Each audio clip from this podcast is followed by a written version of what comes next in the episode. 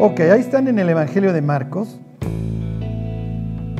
Bueno, les pongo ahí un diagrama de una sinagoga. Esto sería una sinagoga grande.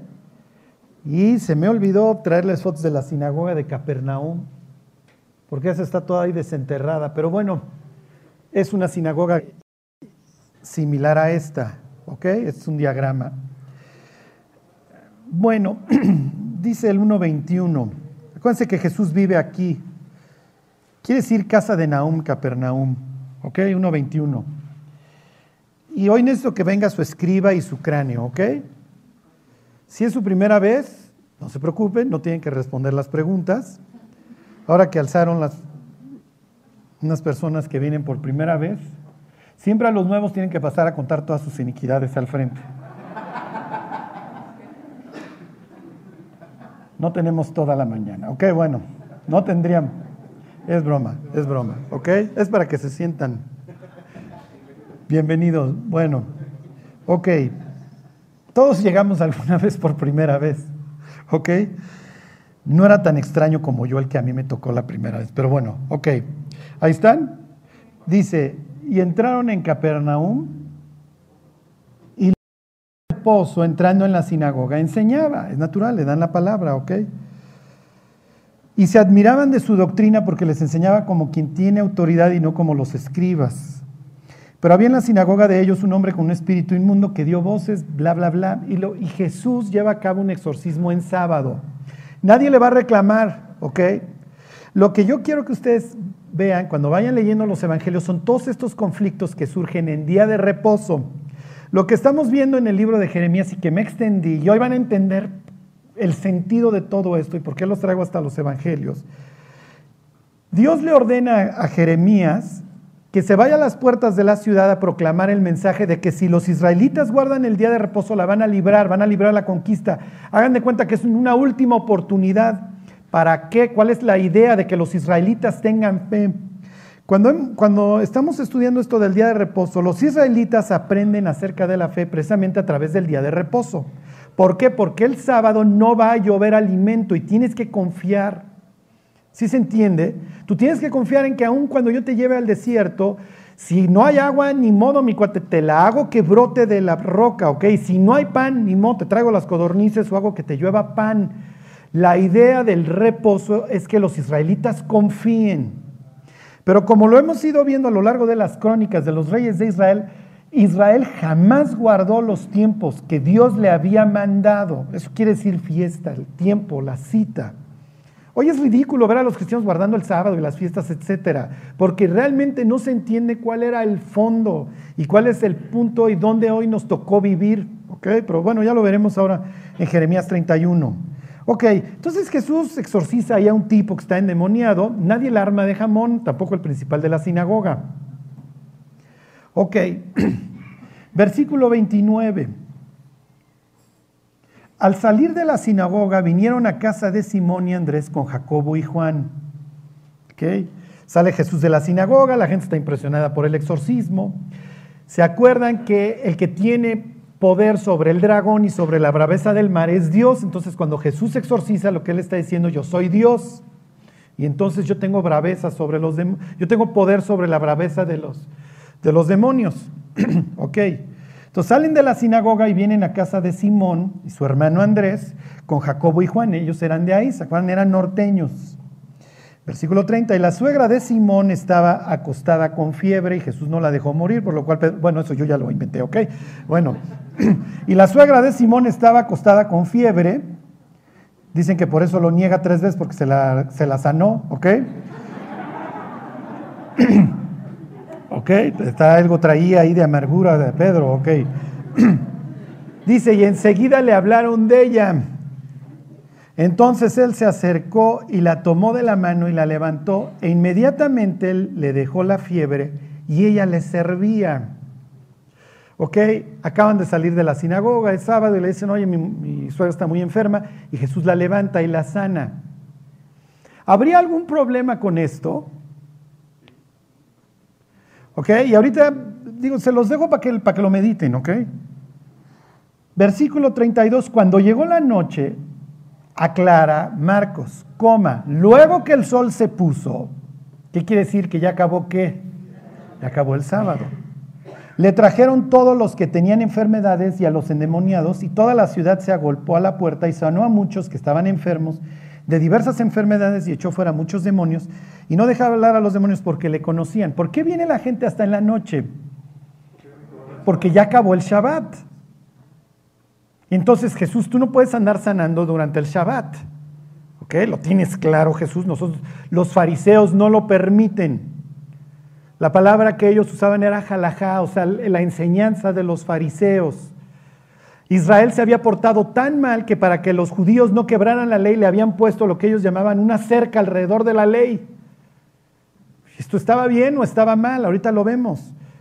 Entonces implica cargar, implica las personas que vienen de muy lejos, si caminaran muchos pasos estarían violando el Shabbat, porque los judíos tenían hasta la cantidad de pasos que podías caminar. ¿Qué pasa si tienes un paralítico? Si me explico, pues lo tienes que cargar y esto implicaría, implicaría trabajo. Entonces, no, mira, sí queremos que sanes, pero no queremos que sanes en día de reposo, porque eso lo vemos mal, entonces nos esperamos a que llegue la noche. ¿Y entonces qué está pensando Pedro? Jesús, o sea, ¿qué onda? ¿Qué te pasa? ¿Por qué siempre estás quebrando la ley? Llegamos a mi casa, ¿por qué no te esperaste a sanarla en la noche? No hay ningún problema, un par de horas te esperas y entonces la sanas. Sí, pero Jesús, quitado de la pena, llega y la levanta en pleno sábado. Sí, pero los otros sí tuvieron la delicadeza para esperar. Sí se entiende por dónde va el conflicto, por dónde va a ir. Ok, me brinco al 40. Vino a un leproso rogándole, en cada la rodilla le dijo, si quieres, puedes limpiarme. Y Jesús, teniendo misericordia de él, extendió la mano y lo tocó. ¿Esto está bien o está mal? Esto sí dice la Biblia. Tú no puedes tocar. Ahorita vemos acerca de sanar en un sábado, pero tú efectivamente no puedes tocar a alguien leproso. Y Jesús antes de cualquier cosa lo toca. ¿Qué está pensando Pedro? Pues vamos a poner una taquería de tacos al pastor y abrimos el sábado y vendemos de puerco y de lo que tú quieras. Tú no puedes andar haciendo eso, Jesús. Un día llama un centurión a Jesús, también ahí mismo en Capernaum. Oye, mi siervo está enfermo. Y Jesús dice, sí, voy a tu casa. ¿Qué está pensando Pedro? No nos metemos en las casas de ellos. Cuando, cuando otro centurión invita a Pedro a que predique Cornelio, ¿qué es lo primero que llega a decir a su casa? Nunca vayan a empezar así una predicación. Tú sabes que para mí es abominable estar en tu casa. No empiecen así. No creo que vayan a tener mucho éxito. Así empieza Pedro. Entonces lo primero que hace Jesús es tocarlo. ¿Qué está pasando? El, Mesías, entre comillas, nuestro rabino, que dice ser el Mesías, por cierto, ya parece, sí, un albañil del norte de, de Israel, pues ya parece que va a ser el Mesías. Y Jesús lo toca y sana. Ok, ¿Qué está pasando en todas estas historias? Denle vuelta, ¿ok?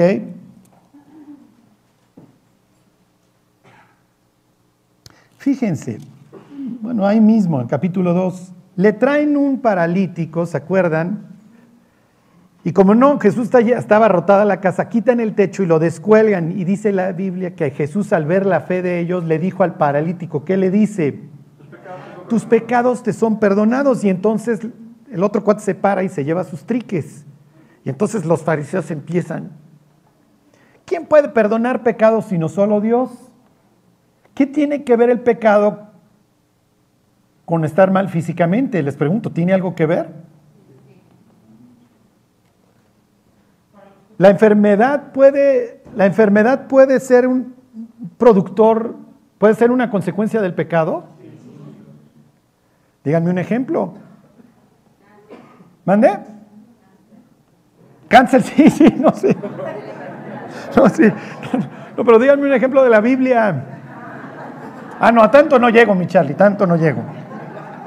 Díganme a alguien que se enfermó por sus faltas. Ni Saúl ni David. Job no. Ese es todo el tema del libro de Job, ¿eh? La gente asocia la desgracia con, el pecado y entonces lo están exhortando y el cuate dice, no es cierto. ¿Quién? Díganme un ejemplo. Usías, exactamente. Ahí tienen un hombre que es leproso precisamente por sus faltas, por su orgullo. Díganme otro, también le dio lepra. Exactamente, Miriam, la hermana de Moisés. Ahí tienen ejemplos claros. Para nosotros, ¿tiene que ver la enfermedad con el pecado? Por supuesto. ¿Qué dice Corintios? Por lo cual muchos de vosotros estáis debilitados, otros están enfermos y otros ya duermen y otros ya murieron. ¿Está alguno enfermo entre vosotros? Llame a los ancianos de la iglesia y oren por él, ungiéndole con aceite. Y la oración de fe salvará al enfermo y, y el Señor lo levantará y, y si hubiere cometido pecados le serán perdonados. Fíjense cómo la Biblia efectivamente tiene esta asociación. ¿eh? Jehová es tu salvador, Él es el que te, rescata de la, del hoyo, ¿cómo dice? A ver, vamos a leerlo. Este es el Salmo 103. Ay, mi hámster se tropezó en la jaula. ¿eh? Él es el que sana tus dolencias, exactamente. De modo que te rejuvenezcas como el águila. Lo que quiero que vean en este salmo es nuevamente la asociación entre, entre el perdón y la salud. 103.3. A ver, se los leo desde el 2. Bendice alma mía al Señor y no olvides ninguno de sus beneficios. Él es quien perdona todas tus iniquidades. Número uno. Número dos, quien sana todas tus, tus, dolencias. Ok, descargan al paralítico este y Jesús ¿qué le dice? Tus pecados te son perdonados. ¿Se dan cuenta cómo para Dios, de para qué quieres la salud? ¿Sí me explico? ¿Para vivir igual? Imagínense, sana Bartimeo el ciego y Jesús preguntando por Bartimeo. No, se fue a ver encuerada, Señor, pues ahora que ve. ¿Sí me explicó? No, no es lo que dice el pasaje, dice que lo seguía glorificándolo. ¿Ok? Bueno, váyanse al Evangelio de Juan, esto se pone muy interesante.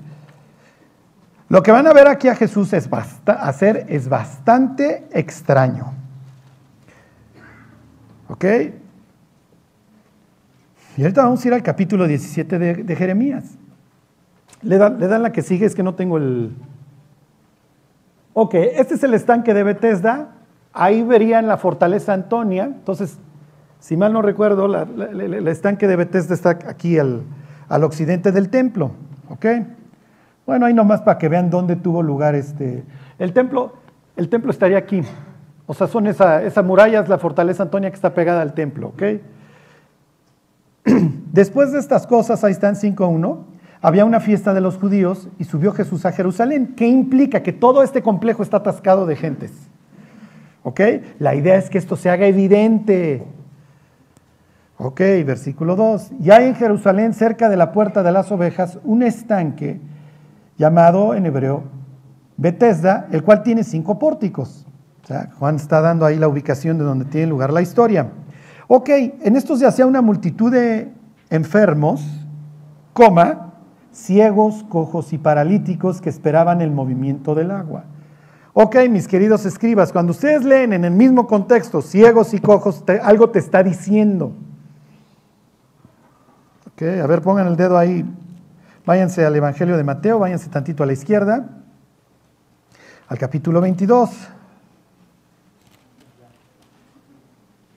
al 21. Jerusalén se identifica con ciegos y cojos, porque cuando David conquistó este enclave gentil de los jebuseos, el rey jebuseo, como era una ciudad amurallada, se pitorrea de la risa de David y le dice, los ciegos y los cojos de esta ciudad van a vencer, no impedirían que entraras y entonces David se enchila contra los ciegos y cojos. Ok, ¿qué dice el 21.14? Y vinieron a él en el templo, ciegos y cojos, y los sanó. Ok. Y ahorita vemos qué tiene que ver todo esto en la historia, ok.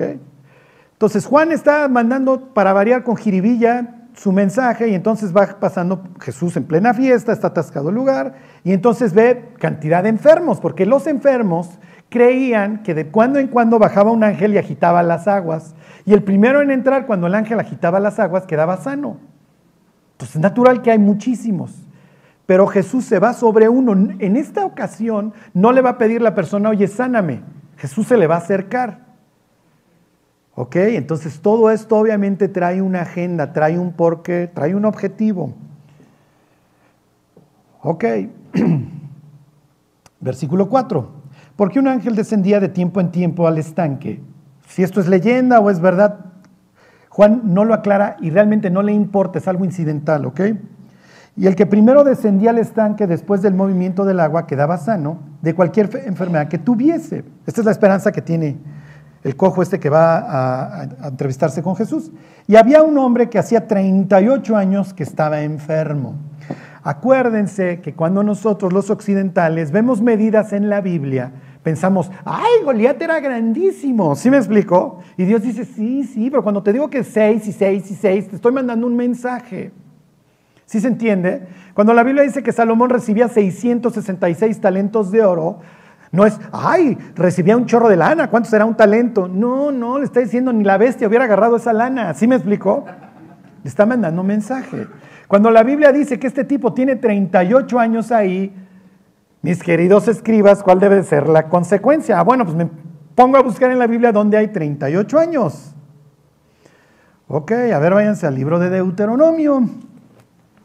Porque obviamente todo esto tiene un mensaje y un mensaje muy profundo.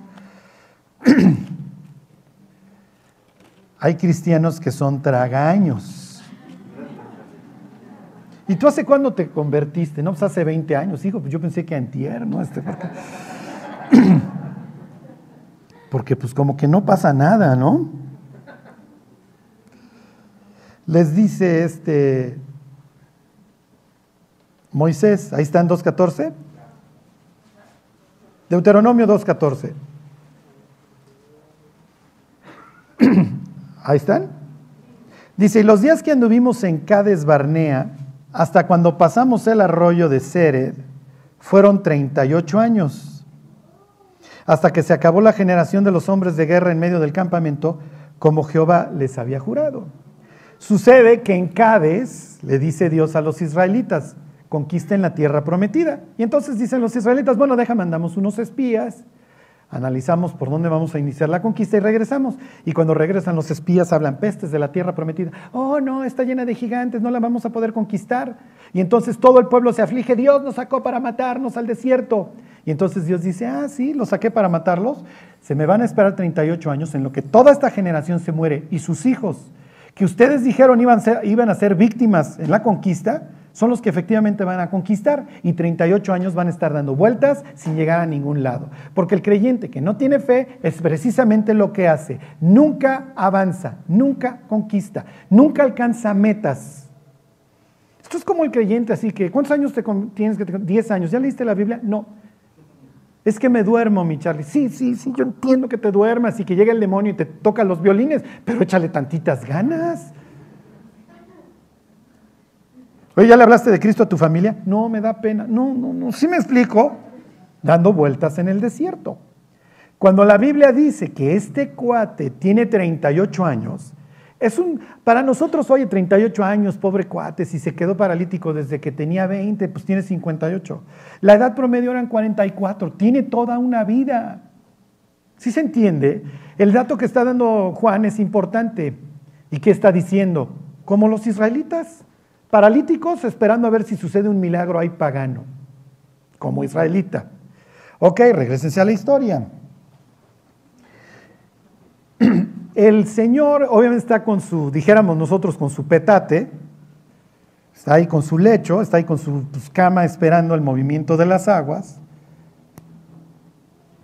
Fíjense, llega Jesús, versículo 6, cuando Jesús lo vio acostado y supo que llevaba ya mucho tiempo así, le dijo, quiere ser sano. Entonces imagínense este cuate, se le acerca de repente ahí un paisano de él, oye, ¿quiere ser sano? Y él además el paisano viene rodeado por, sus estudiantes. Entonces, ah, ok, un rabino. Mm. Y entonces le dice, versículo 7, Señor, le respondió el enfermo, no tengo quien me meta en el estanque cuando se agita el agua, y entre tanto que yo voy, otro desciende antes que yo. Jesús le dijo, levántate, toma tu lecho y anda. Entonces le dice, agarra tus triques y llévatelos. En el Evangelio de Marcos le dice al cuate, tus pecados te son perdonados, agarra tus triques y vete. Sí, pero casualmente no es día de reposo cuando le dice al otro. Versículo 9, y al instante aquel hombre fue sanado y tomó su lecho y se fue. y era día de reposo. Y entonces este piensen que trae ahí su morral o lo que sea con sus cosas, pues llevaba ahí años. Y es día de reposo. ¿Está permitido llevar carga en día de reposo? Ok. Versículo 10. Es plena fiesta. Todo el mundo está fingiendo que las cosas están bien. Entonces los judíos dijeron a aquel que había sido sanado, es día de reposo, no te es lícito llevar tu lecho. Él les respondió, el que me sanó él mismo me dijo, toma tu lecho y anda. Y pues alguna autoridad tendrá el Señor que después de 38 años me levantó en un segundo. ¿Sí se entiende? Entonces, versículo 12, le preguntaron, ¿quién es el que te dijo, toma tu lecho y anda? ¿Qué cara está haciendo Pedro ahorita? Por eso se enchilan, Señor. Le hubieras dicho, ya vete y ya puedes chambear, luego te compras otra cama. Pero a fuerza le tienes que decir que se lleve su lecho, a fuerza. Y vamos a exagerar la nota y esa mañana Jesús le estaba enseñando al maestro a sus estudiantes Jeremías 17. A ver, váyanse a Jeremías 17. Los israelitas pudieron haber salvado todo el desastre si guardaban el día de reposo. Y dentro de las cosas concretas que les dice respecto al día de reposo es que no lleven carga. Dos veces se los dice. Ahí están 17. Ok, 17, 27. Pero si no me oyeres, ahí están, para santificar el día de reposo y para no traer carga ni meterla por las puertas de Jerusalén en día de reposo, fíjese lo grave, yo haré descender fuego en sus puertas y consumirán los palacios de Jerusalén y no se apagará. Entonces, ¿está bien que Jesús le diga, llévate tu lecho? Inciso A. Qué bueno que le dijo que llevara su lecho. Inciso B. Jesús, ¿para qué le dices que se lleve su lecho? Inciso C, es la primera vez que vengo, no entiendo nada, se oye interesante. Inciso D, no sé. Les vuelvo a preguntar, ¿hizo bien en decirle que llevara su lecho? ¿No? Ahora van a juzgar al patrón. Están como Pedro, señores, y por eso se enchilan con nosotros. Hasta ese entonces no era bien, Hasta ese entonces, inciso F, dice Jimmy. Ok. Por creatividad no estamos quedando esta mañana. Ok. Le dice, oye, pues es que, fíjense, regresense a la historia ahí en el 5.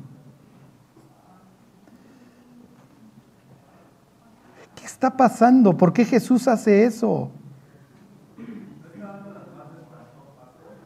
¿Mandé? No sé, mi Emanuel. ¿Sería el E? ¿Sería el inciso E? Ok.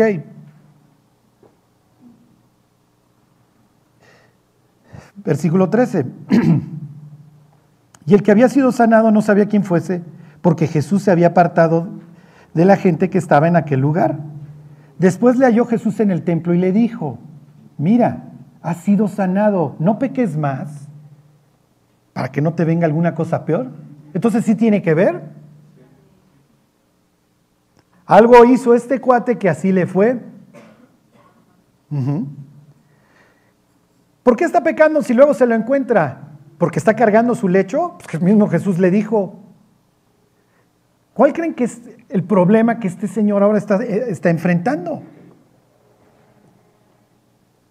¿Cuál será? Dice la Biblia, no os hagáis esclavos de los hombres. Llega Dios, lo levanta y le dicen, esa persona está mal porque te dijo que lleves tu lecho. Ay, sí es cierto, ¿verdad? Es que tenemos que guardar reglas. ¿Cuáles reglas? Pues las de la Biblia. ¿Y no dice la Biblia que no lleves la carga? ¿A qué se refiere Jeremías? Y aquí es donde tiene más truco, ¿ok?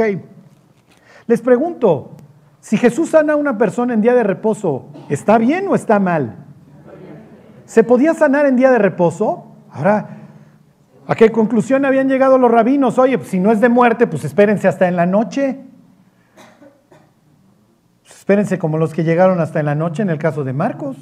Si no es de muerte, a ver, ya está Jesús en una sinagoga, hay una señora que lleva 18 años jorobada, Jesús la libera, y, les, y se enchila el de la sinagoga, el jefe de la sinagoga, y dice, seis días hay para ser sanados, ¿por qué en sábado?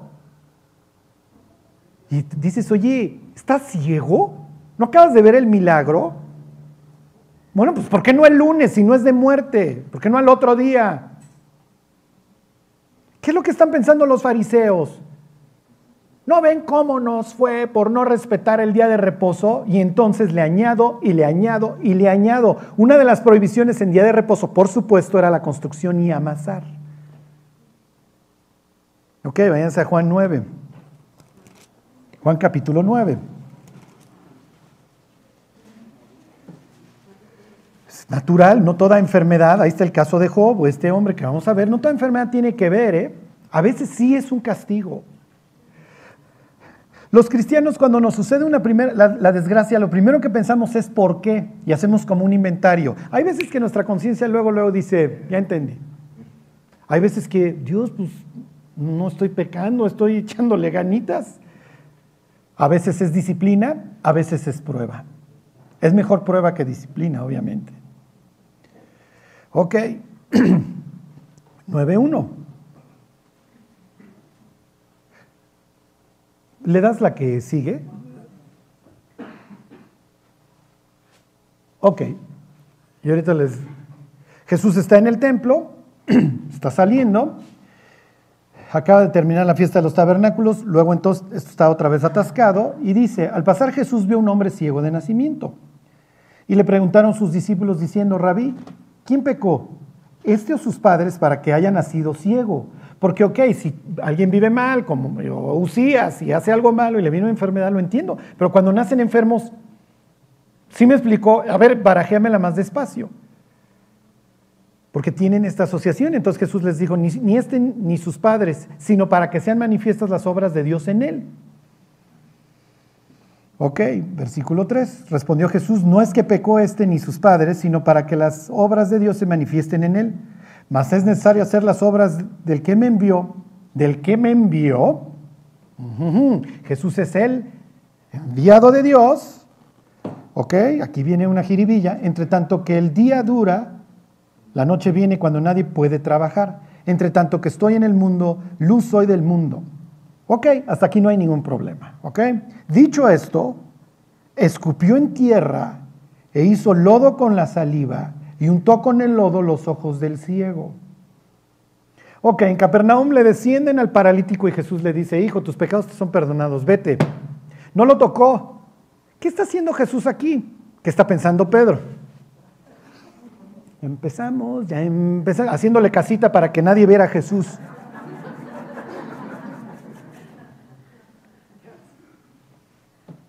Jesús, nos queda claro que tienes poder para sanar. Te digo clarísimo, no se lo puedes nomás decir.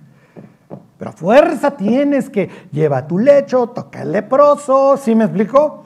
Ve a la casa del de Capernaum. No entró porque el, el, centurión lo frena, como diciendo, no, o sea, ustedes no entran a nuestras casas, no es necesario. Y Jesús, imagínense esto en plena fiesta y que hubieran estado unos fariseos ahí, Jesús.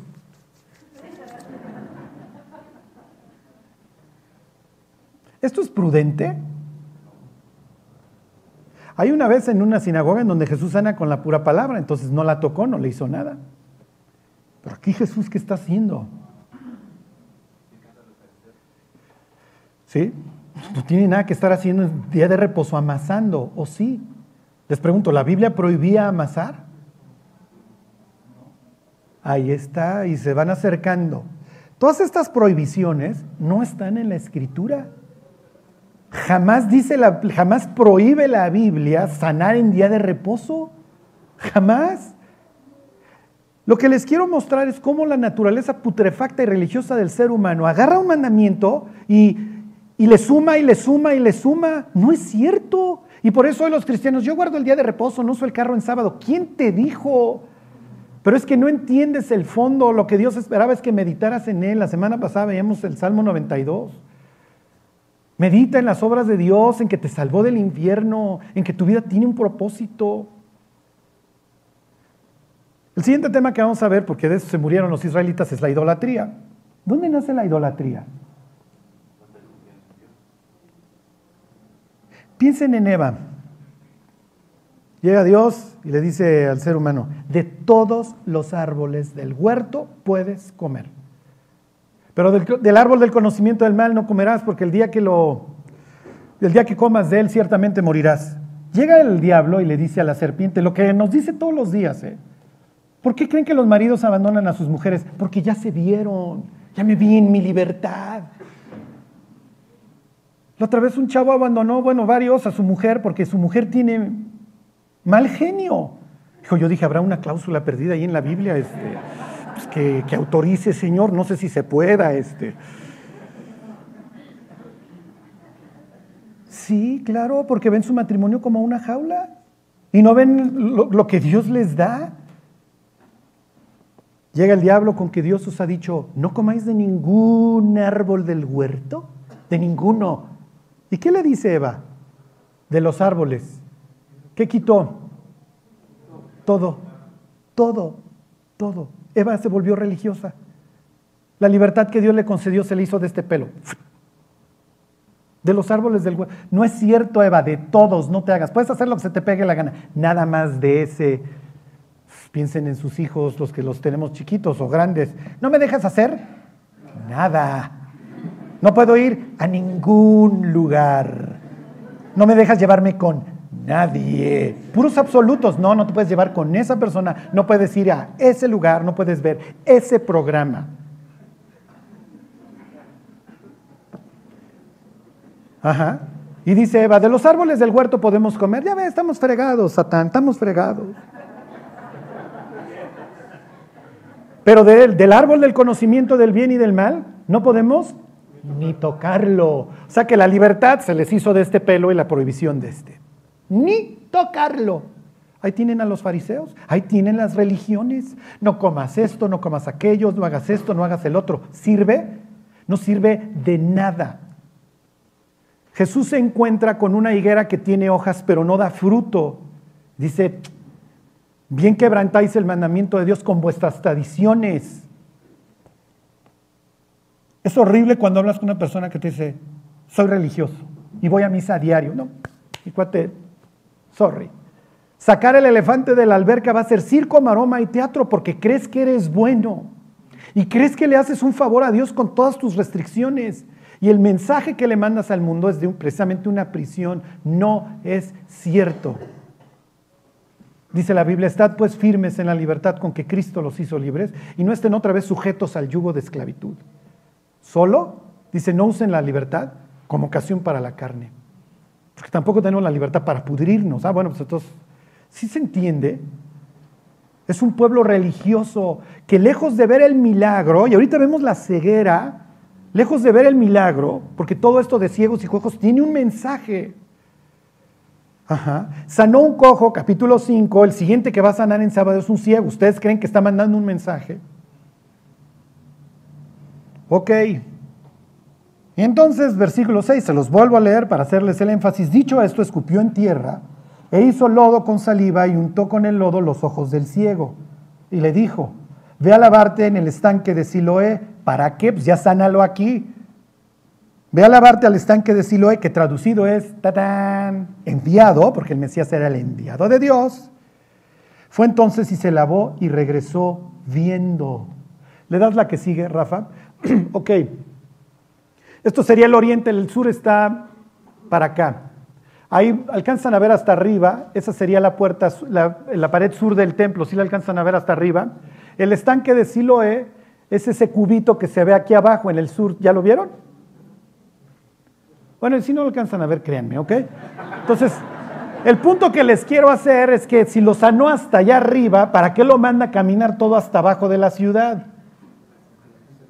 Para que la gente lo vea. ¿A dónde vas? ¿Al estanque de quién? Del enviado. ¿A qué? A recibir la vista. Oh, entonces ¿quién te sanó? Pues el enviado. Entonces llega este cuate, se quita el lodo y puede ver. Ok. Y fíjense cómo, no, no, no, no, no. Esto se va a repetir y se va a repetir. Versículo 11, le preguntan, ¿quién, te sanó? Versículo, ¿cómo, cómo, fuiste, ¿cómo recuperaste? Porque la gente lo conoce. Bueno, se los leo desde el 8. Entonces los vecinos y los que antes le habían visto que era ciego decían, ¿no es este el que se sentaba y mendigaba? Unos decían, Él es, y otros, a Él se parece. Él decía, yo soy. Y le dijeron, ¿cómo te fueron abiertos los ojos? Respondió él y dijo, aquel hombre que se llama Jesús, y vuelve la burra al trigo, hizo lodo, me untó los ojos y me dijo, ve al enviado, ve a Siloé, y lávate. Y fui, me lavé y recibí la vista. Entonces dijeron, ¿dónde está él? Él dijo, no sé. Versículo 13. Llevaron ante los fariseos al que había sido ciego y era día de reposo cuando Jesús había hecho lodo. Ahí está otra vez el énfasis de que había violado a la luz de los fariseos la ley. Obviamente no violó nada. Salud. Y le había abierto los ojos. Volvieron pues a preguntarle también los fariseos cómo había recibido la vista. Él les dijo, me puso lodo sobre los ojos. Bueno, ya párale, ¿no? Si los vas a ofender, pues nada más dile que te dijo. No, no, ¿qué está haciendo ahora el ciego? como que llevaba tantos años queriendo, ¿no? Esto es un culto, es una secta. Si te sales de la línea, ¿sí me explicó? La Gestapo se que estar volteando a ver unos a otros. Este, como antes era ciego y ahora ve, dice, pues seguro que me sanó, tiene la suficiente autoridad para hacer lodo en sábado. Ok, Versículo 15, volvieron pues a preguntarle también los fariseos cómo había recibido la vista. Él les dijo, me puso lodo sobre los ojos y me lavé, y para que les quede claro, y veo. Entonces algunos de los fariseos decían, ese hombre no procede de Dios porque no guarda el día de reposo. Otros decían, ¿cómo puede un hombre pecador hacer estas señales? Y había discusión entre ellos. Mandan llamar a los papás y les dicen, sí nació ciego, y ellos dicen, sí, sí nació ciego. Pero ¿cómo ve ahora? Pregúntenle a él, ¿por qué? Porque ya habían declarado que el que reconociera a Jesús como Mesías iba a ser expulsado, iba a tener muerte civil. Adiós, ya no eres del pueblo de Israel. Lárgate, gentil putrefacto, ya no vienes a la sinagoga, ya no recibes nuestras instrucciones, ya no, ya no chambeas con nosotros, ya no comercias con nosotros. Es fuerte, ¿eh? El israelita que se convierte, el iraní que se convierte, el sudanés, aquí en México nos dicen aleluyos, pero de ahí no pasa. En el sur de México, ah, ya no cooperas para la fiesta del santo del pueblo, vas a ver cómo te va a ir.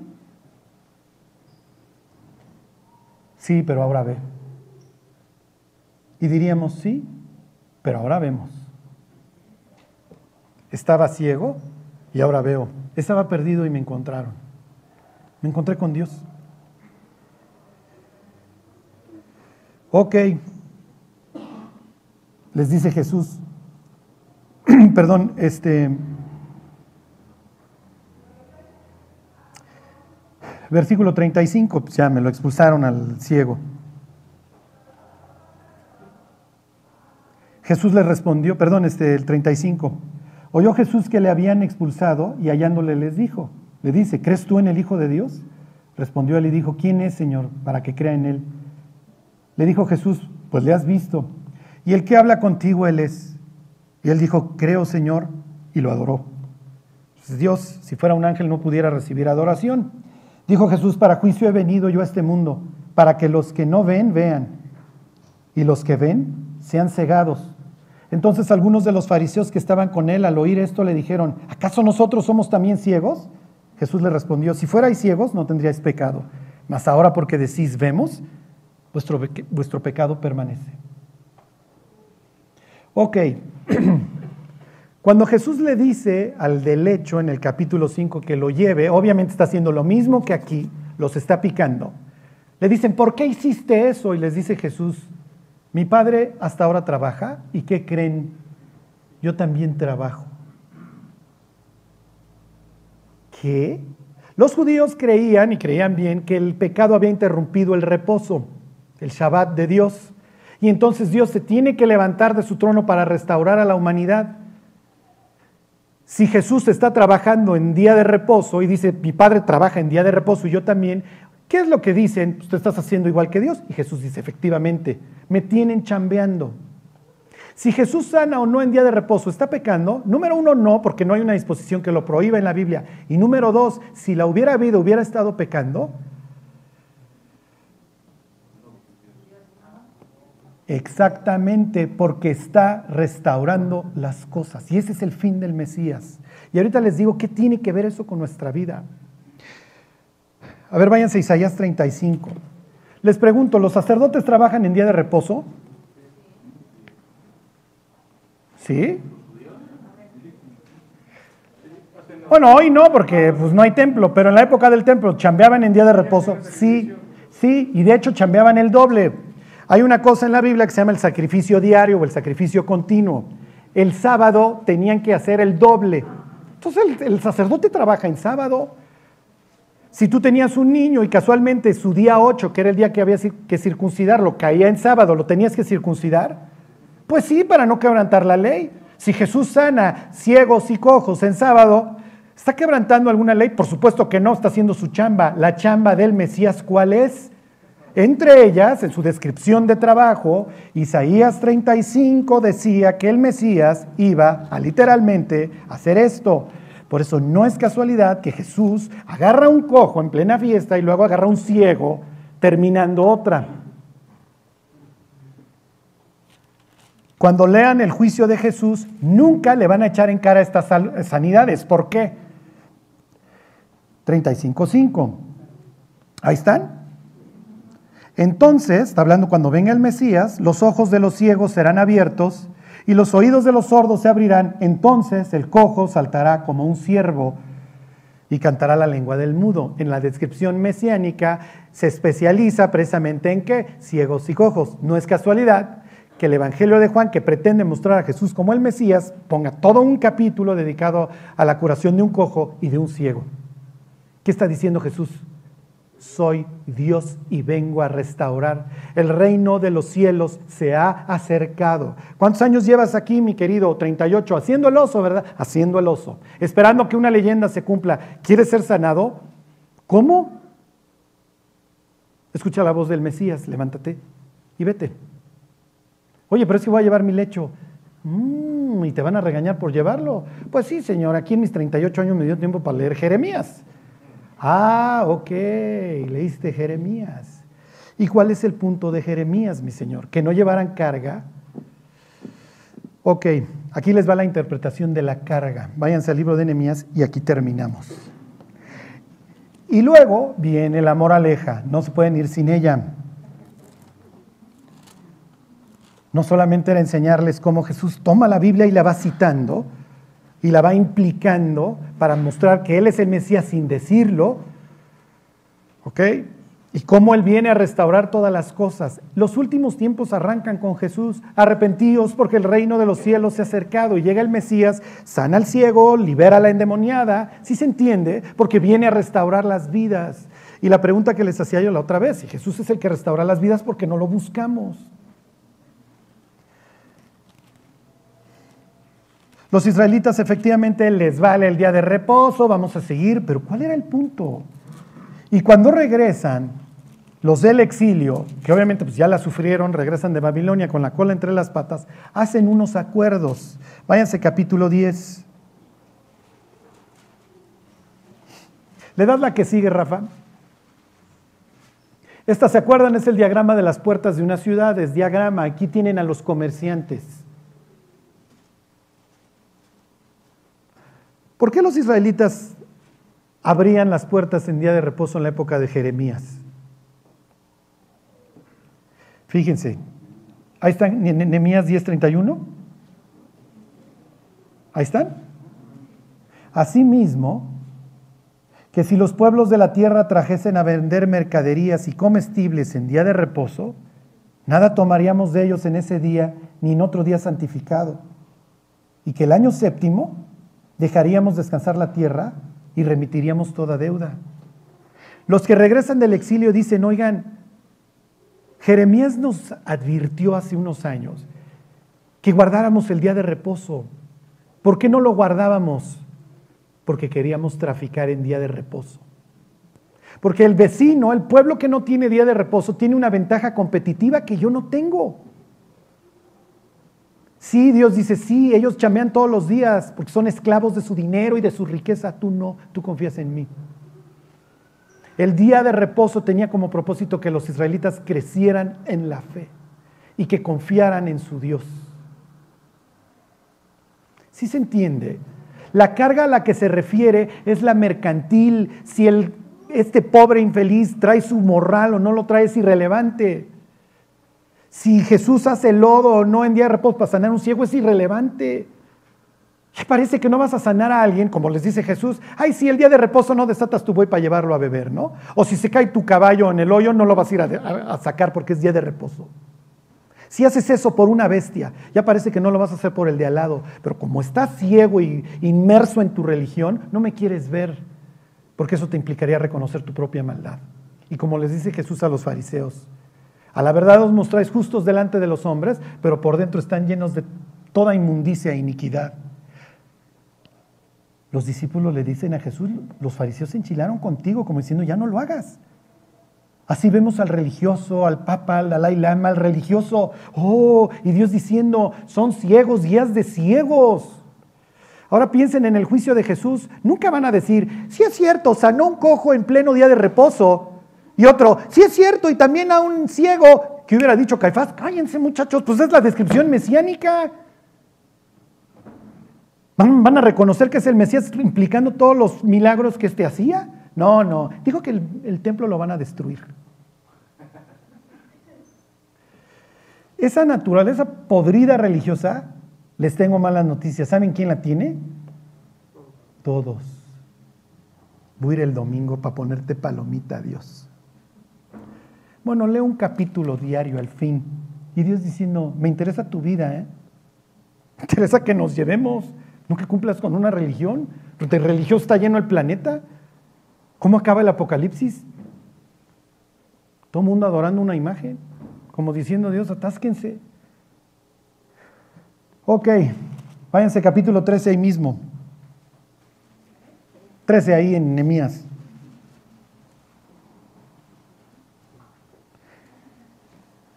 Los israelitas no quisieron guardar el día de reposo por codiciosos.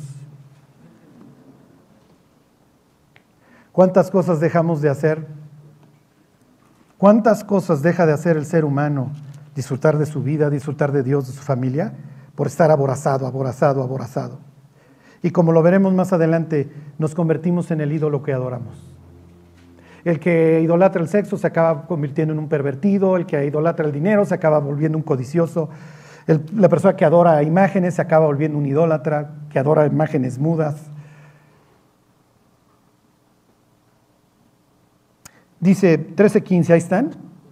En aquellos días vi en Judá algunos que pisaban lagares en el día de reposo y que acarreaban haces y cargaban asnos con vino y también de uvas y de higos y toda suerte de, de carga. Ahí está la carga prohibida, pero es la lana. ¿Sí se entiende? Y les dice Nehemías, versículo 17. Y reprendí a los señores de Judá y les dije, qué mala cosa es esta que vosotros hacéis profanando así el día de reposo. ¿No hicieron así vuestros padres y trajo nuestro Dios todo este mal sobre nosotros y sobre esta ciudad? Y vosotros añadís ira sobre Israel profanando el día de reposo. Lo que lo profanaba, mis queridos, era esa codicia. Y esa es la codicia que Dios le reprueba a los israelitas a través del profeta Jeremías. Ya no lo vamos a ver, les dejo de tarea que estudien el capítulo 20 del libro de Ezequiel, que habla el mismo tema, en donde Dios le dice a los israelitas, yo establecí el día de reposo como señal entre ustedes y nosotros, de que ustedes eran un pueblo especial, y si a los otros les importa todo el día estar chambeando y la lana y la lana, a ustedes no, ustedes van a depender de mí. Lo que tengan o dejen de tener es consecuencia de su relación conmigo. O quieren llegar al final de sus vidas y decir, ¿cómo aborrecí el consejo y mi corazón menospreció la reprensión? Hay gentes que en el hecho de muerte millonarios casi casi les presentan a sus hijos. Les presentan a su esposa. Les presentan la vida alternativa que pudieron haber llevado. Sí, sí, pero la lana, mi Charlie, había que hacerla. Y como dice Jesús, y todo lo que guardaste ¿de quién será? Luego conoce unos ricachones que se pelearon con sus hijos y dices, ay, a ver si me pone su testamento. pues ya defraudó a su alma. Bueno, que no nos pase, ¿eh? Charlie, no tengo tiempo para leer, no tengo tiempo para orar, no tengo tiempo para buscar a Dios. ¿En qué lo estás invirtiendo? Porque en lo que lo inviertas tendrá consecuencias en la eternidad. Bueno, pues vamos a orar y, cantamos y nos vamos. Dios te queremos pedir que, que no nos permitas desperdiciar nuestra vida, Señor. El que la sustenta, Dios, y el que determina quién vive y quién muere eres tú. Ayúdanos, Dios, a tener esto claro, a invertir nuestro tiempo sabiamente, Dios. Bendícenos, Dios, bendice la obra de nuestras manos. Y Dios, danos el tiempo para pasarlo contigo, para poderte servir. Te lo queremos pedir en el nombre de Jesús. Amén.